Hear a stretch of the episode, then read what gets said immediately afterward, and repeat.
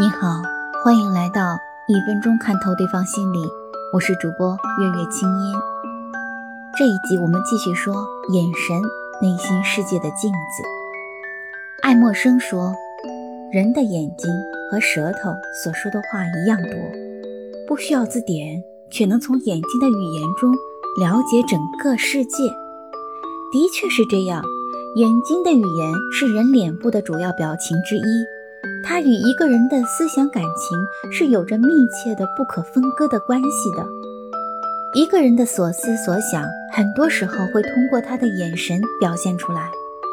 所以，通过观察一个人丰富的眼睛语言，也可以在某种程度上对他有一个大致的了解和认识。当一个人对另外一个人产生了好感，他没有用语言表达出来的时候。都会用一种带有幸福、欣慰、欣赏等感情交织在一起的眼光，不住地打量对方。当一个人表示对另外一个人的拒绝时，他会用一种不情愿，甚至是愤怒的眼神，轻蔑地进行嘲讽。当一个人看到另外一个人时，用眼光从上到下，或是从下到上，不住地打量的时候。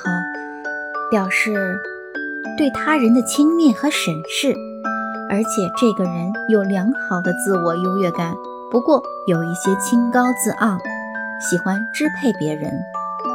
在谈话的时候，如果有一方眼光不断地转移到别处，这说明他对所谈的话题并不是十分感兴趣。另一方意识到这种情况以后，应该想办法改善这种局面。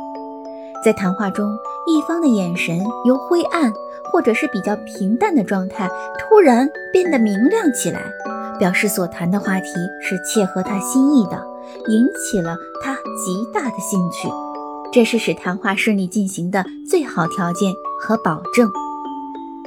在两个人的谈话中，一个人在说话时既不抬头，也不看另外一个人，只是自己说自己的。这很大程度上表示了对另外一个人的轻视。当一个人用两只眼睛长时间地盯着另外一个人时，绝大多数情况都是期待着对方给予自己一个想要的答复。这个答复的内容是多种多样的，可能是一项计划的起草，可能是一份感情的承诺。当一个人用非常友好而且坦诚的眼神看另外一个人，见货的还会眨眨眼睛，说明他对这个人的印象比较好，他很喜欢这个人，即使他犯了一些小错误，也可以给予宽容和谅解。当一个人用非常锐利的目光、冷峻的表情审视一个人的时候，有一种警告的意思。好，这就是我们分享的眼睛是心灵的窗口，它能说明一切，也能告诉我们很多故事，让我们认识一个人、一件事。